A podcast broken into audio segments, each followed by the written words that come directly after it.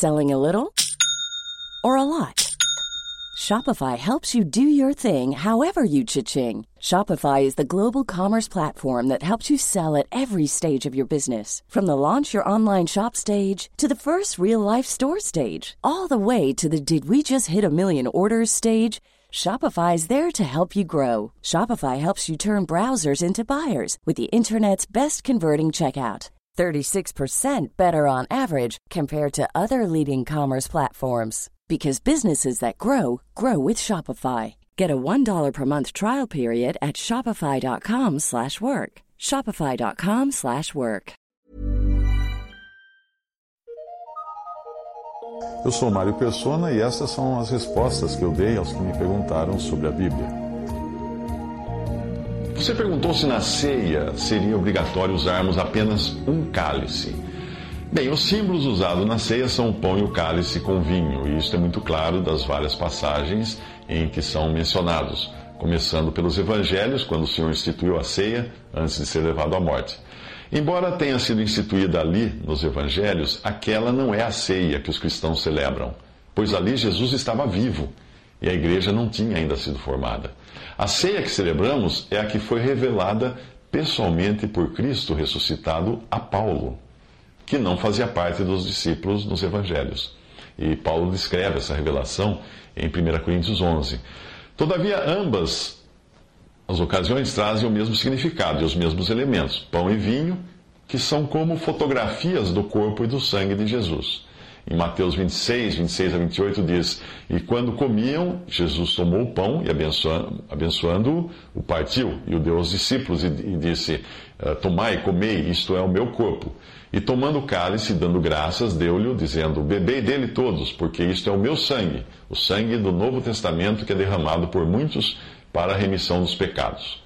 1 Coríntios 11, 23 a 26, Paulo escreve: Porque eu recebi do Senhor o que também vos ensinei, que o Senhor Jesus, na noite em que foi traído, tomou o pão.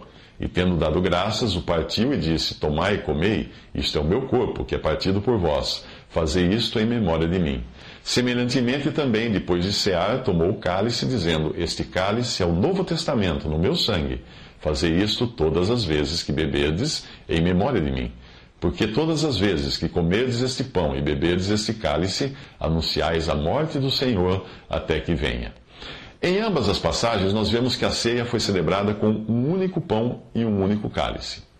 O primeiro, o pão, tem um duplo significado. Ele significa, primeiro, o símbolo é um símbolo do corpo morto de Jesus, no sacrifício realizado há dois mil anos na cruz. Os nossos pecados foram colocados sobre o corpo de Jesus e ali ele foi feito pecado por nós. Aquele sacrifício foi único, não se repete, e o seu valor e efeitos são eternos. Um pão partido nos fala de morte. O meu corpo que é partido por vós, o Senhor Jesus falou. O pão também é um símbolo do corpo de Cristo, a igreja, composta por todos os salvos. Mas esse é um significado mais associado à mesa do Senhor do que à ceia do Senhor. O segundo símbolo durante a ceia é o cálice de vinho, o qual representa o sangue de Cristo e também é uma figura da morte de Cristo, pois na cruz o sangue foi separado do corpo, assim como na ceia o vinho está separado do pão. Se o pão tem uma conotação de unidade, de uma coisa só, una, e por isso a doutrina dos apóstolos é clara em apontar a obrigatoriedade de um só pão, o vinho não tem o mesmo sentido, tanto é que ele é líquido. E ele só permanece unido se estiver em um recipiente, que é um cálice. O cálice de vinho nos fala da comunhão, de algo que é tomado em comum por aqueles que também têm em comum a salvação. E isso nós aprendemos da passagem de 1 Coríntios 10, onde o assunto é a mesa do Senhor. Enquanto a passagem do capítulo 11, o assunto ali é a ceia do Senhor. Que existe uma mesa do Senhor, tanto quanto uma ceia do Senhor, fica evidentes no, capítulo, primeiro capítulo de Coríntios, em 1 Coríntios, capítulo 10, versículo 21. Ali diz: Não podeis beber o cálice do Senhor e o cálice dos demônios. Não podeis ser participantes da mesa do Senhor e da mesa dos demônios. Aqui ela é, ela é mencionada em contraste com a mesa dos demônios, uma mesa estabelecida para ídolos pagãos. Por, de, por detrás dos quais sempre existe um demônio. Como Paulo explica em 1 Coríntios 10, de 19 a 20. Mas que digo? Que o ídolo é alguma coisa? Ou que o sacrificado ao ídolo é alguma coisa? Antes digo que as coisas que os gentios sacrificam, as sacrificam aos demônios, e não a Deus. E não quero que sejais participantes com os demônios. Existe também a possibilidade de uma mesa não ser nem do Senhor, nem dos demônios, mas de Israel. E é bom sempre lembrar que mesa tem o, tem o, sentido de lugar de comunhão, de compartilhamento e também de apresentar a nossa adoração a Deus. Paulo fala da, de Israel e menciona a sua comunhão em Romanos 11, de 7 a 10, quando ele diz: Pois que o que Israel buscava não alcançou, não alcançou, mas os eleitos o alcançaram e os outros foram endurecidos. Como está escrito: Deus lhes deu espírito de profundo sono, olhos para não verem e ouvidos para não ouvirem até o dia de hoje. E Davi diz: Torne-se-lhes a sua mesa em laço e em armadilha, e em tropeço por sua retribuição Escureceram-se-lhes os olhos para não verem, e encurvem-se uh, encurvem-se-lhes as costas continuamente. Mas o que dizer de uma mesa ou comunhão estabelecida na cristandade, porém fora dos princípios bíblicos? Seria a mesa do Senhor? Não. Seria apenas uma mesa de homens. Eles, apesar de serem cristãos, estabeleceram suas mesas ou comunhões ou lugares de adoração sem que estivessem fundamentados na palavra de Deus. E nem reconhecem ali a unidade e interdependência existente no corpo de Cristo. O mais sério disso, disso tudo está no fato de poderem também ser mesas onde a impureza, o pecado e a contaminação estejam sendo admitidas por não existir um julgamento na hora de receber as pessoas à comunhão. Se nós somos criteriosos ao convidarmos alguém para comer à mesa da nossa casa, quanto maior deveria ser o nosso cuidado ao receber alguém à mesa do Senhor, cuja responsabilidade de administrar foi dada aos cristãos, aos homens. Uma analogia de como Deus enxerga o pecado associado a uma mesa pode ser visto nas palavras que fala aos bêbados de Efraim, em Isaías 28:8. Ali diz assim: Porque todas as suas mesas estão cheias de vômito e imundícia, e não há lugar limpo.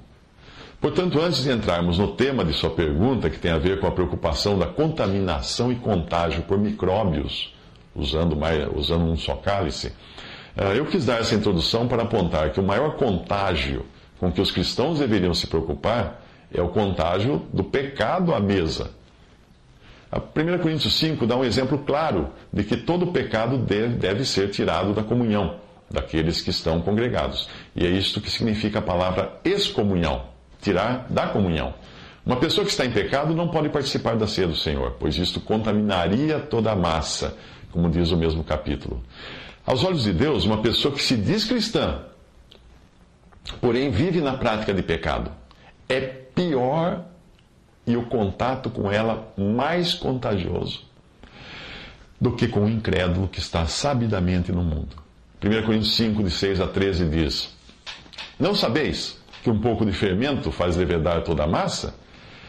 Por isso façamos a festa não com fermento velho, nem com fermento da maldade, da malícia, mas com os ázimos, ou pães sem fermento, da sinceridade e da verdade. Já por carta vos tenho escrito que não vos associeis com os que se prostituem. Isso não quer dizer absolutamente com os devassos deste mundo, ou com os avarentos, roubadores, ou com os idólatras, porque então vos seria necessário sair do mundo. Mas agora vos escrevi que não vos associeis com aquele que, dizendo-se irmão, for devasso, ou avarento, amante do dinheiro, ou idólatra, ou maldizente, ou beberrão, ou roubador, com o tal nem ainda com mais. Tirai, pois, dentre vós a esse iníquo. Lembrando agora que o pão simboliza o corpo de Cristo e o vinho o sangue, vamos à sua dúvida que é se existe a necessidade de se utilizar apenas um cálice na ceia do Senhor, compartilhado por todos os presentes, ou poderiam ser utilizados cálices ou copinhos individuais. Vamos à passagem que pode nos ajudar nisso. 1 Coríntios 10, 16 a 17 diz: Porventura, o cálice de bênção que abençoamos não é a comunhão do sangue de Cristo? O pão que partimos, que partimos não é porventura a comunhão do corpo de Cristo? Porque nós, sendo muitos, somos um só pão e um só corpo, porque todos participamos do mesmo pão. 1 Coríntios 11, 26. Porque todas as vezes que comerdes este pão e beberdes este cálice, anunciais a morte do Senhor até que venha. Repare que a ordem se inverte do capítulo 10 para o 11. Como eu já mencionei, o capítulo 10 nos fala de mesa do Senhor, que é o lugar de comunhão. E para estar nesse lugar é preciso antes ter sido salvo. Por isso, o vinho, símbolo do sangue, vem antes, como também acontece em nossa salvação. Primeiro vem o sangue. E o pão, que é símbolo do corpo de Cristo, vem depois, quando nós já somos acrescentados por Cristo ao seu corpo. Vinho primeiro, o sangue para sermos purificados de nossos pecados. E pão depois, o corpo de Cristo, do qual passamos a fazer parte. Já no capítulo 11, nós temos a ceia do Senhor, e o pão vem primeiro, porque ali é uma celebração reservada aos que já foram salvos e agora pertence ao corpo de Cristo, e o vinho vem depois. Repare também que em 1 Coríntios 10, 17, não diz que participamos do mesmo pão e do mesmo cálice, porque o pão é símbolo do corpo, mas o cálice não é símbolo do corpo. Este, este, o cálice, é símbolo de comunhão, de compartilhamento. Portanto, não existe a mesma necessidade de ser apenas um. Mas também não existe a possibilidade de ser individuais, porque ninguém pode dizer que está expressando comunhão ou comunicação se faz algo sozinho e para si mesmo. Por essa razão, na ceia do Senhor, o princípio que encontramos na Bíblia é do uso de um cálice, ou de dois, ou de três, ou de quatro, etc., dependendo da necessidade de se tornar operacional a distribuição no momento da ceia. Uma assembleia pequena pode muito bem compartilhar o mesmo cálice. Uma assembleia com algumas centenas de pessoas participando da ceia pode preferir ter meia dúzia de cálices, para que esse ato de comunhão não leve horas para ser realizado. Mas eu repito, nunca cálices individuais, pois isso anularia o sentido que é o da comunhão. Então vem a grande questão: e as doenças transmissíveis às quais ficamos sujeitos quando compartilhamos de um mesmo cálice ou do mesmo copo durante a ceia do Senhor? Como evitar? A prática cristã do uso de um cálice comum a todos, ou de alguns cálices, mas ainda assim compartilhados, só foi mudada nas igrejas de confissão protestante por volta de 1890 eu não sei quando o cálice deixou de ser passado entre os participantes da ceia nas igrejas católicas, mas acredito que o seu uso comum, em comum, também tenha acontecido durante alguns séculos antes de ficar restrito ao padre e aí passar a distribuir aos fiéis apenas as hóstias, que obviamente não representam um só corpo de Cristo por serem bolachas independentes umas das outras e não são um pão apenas. Apesar de quase dois mil anos de compartilhamento de um mesmo cálice, os cristãos não foram extintos por doenças e epidemias, o que demonstra que, apesar do risco de contágio existir, eles se multiplicaram ao invés de morrerem todos. Mas existe risco de contágio? É evidente que sim, pois a saliva é uma verdadeira sopa bacteriana. Na Wikipedia em inglês, eu descobri que aqueles que cuidam dos seus dentes e possuem uma boca relativamente limpa têm de mil a cem mil bactérias morando na superfície de cada dente. Aqueles que não têm uma boca higienizada têm entre 100 milhões e 1 bilhão de bactérias em cada dente. Outro dado aterrador é saber que 90% das células do seu corpo não são suas, mas são, são células de bactérias, fungos e outros seres microscópicos. Uh, só 10% das células do seu corpo são efetivamente suas, e nela existem 23 mil genes contra mais de um milhão de genes que você carrega no seu corpo que não são seus. Isso significa uh, que a massa do seu que se a massa do seu corpo real, realmente representa uh, 97 a 99%, o que é uh, realmente seu, enquanto a massa de bactérias varia de 1 a 3% do seu corpo, a massa. Uma pessoa de 80 quilos pode estar carregando quase 2,5 kg de bactérias no seu organismo. O problema é que não existe um regime que nos faça perder apenas as bactérias. E nem poderíamos, pois não sobreviveríamos sem elas. Pense na vaca. A carne e o leite que ela produz dependem de um processo bacteriano, pois a vaca não se alimenta realmente de capim. É. O capim é apenas a matéria-prima que será quebrada pelas bactérias que moram nos, nos vários estômagos da vaca e transformadas nos nutrientes que são necessários para a sobrevivência do animal. Portanto, nem todas as bactérias causam doenças, mas podemos ter na boca micro-organismos que podem nos matar se caírem na corrente sanguínea. Por causa de um problema que eu tenho nas válvulas do coração, o meu cardiologista me aconselha a sempre tomar antibióticos antes de fazer alguma intervenção dentária mais profunda, para evitar a possibilidade de um desses micro-organismos entrar na corrente sanguínea e causar um problema mais grave no coração. Isso tudo significa que beber do mesmo copo, nem pensar, não é mesmo? Não é bem assim. Pois se eu fosse ficar preocupado com a possibilidade de adoecer por contágio de saliva, eu nunca mais engoliria a minha própria saliva. E nem dormiria pensando na possibilidade de um bichinho que mora em minha boca entrar na corrente sanguínea e detonar meu cérebro ou coração. Pessoas morrem todos os dias no mundo inteiro por razão de infecções dentárias. Felizmente, o nosso corpo possui mecanismos de proteção e combate que são usados tanto para as bactérias alojadas em nosso corpo como para as que nos visitam.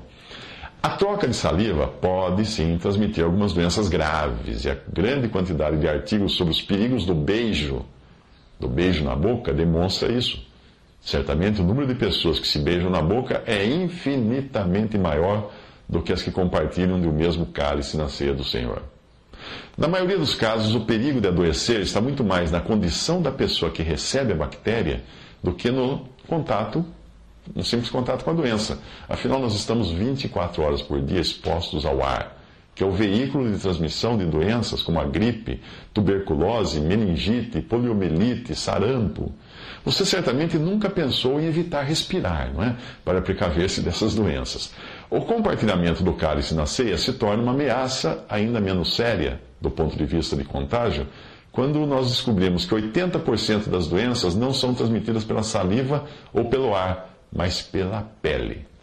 As suas mãos são os principais veículos de transporte de bactérias para a boca, e aí nós não estamos falando apenas de, apenas de doenças vindas de seres humanos doentes, como é o caso da saliva, mas daquelas doenças que dão em aves e animais, inclusive os domésticos. As mãos também estão continuamente contaminadas com todo tipo de fezes e fungos com os quais nós temos contato direto todos os dias.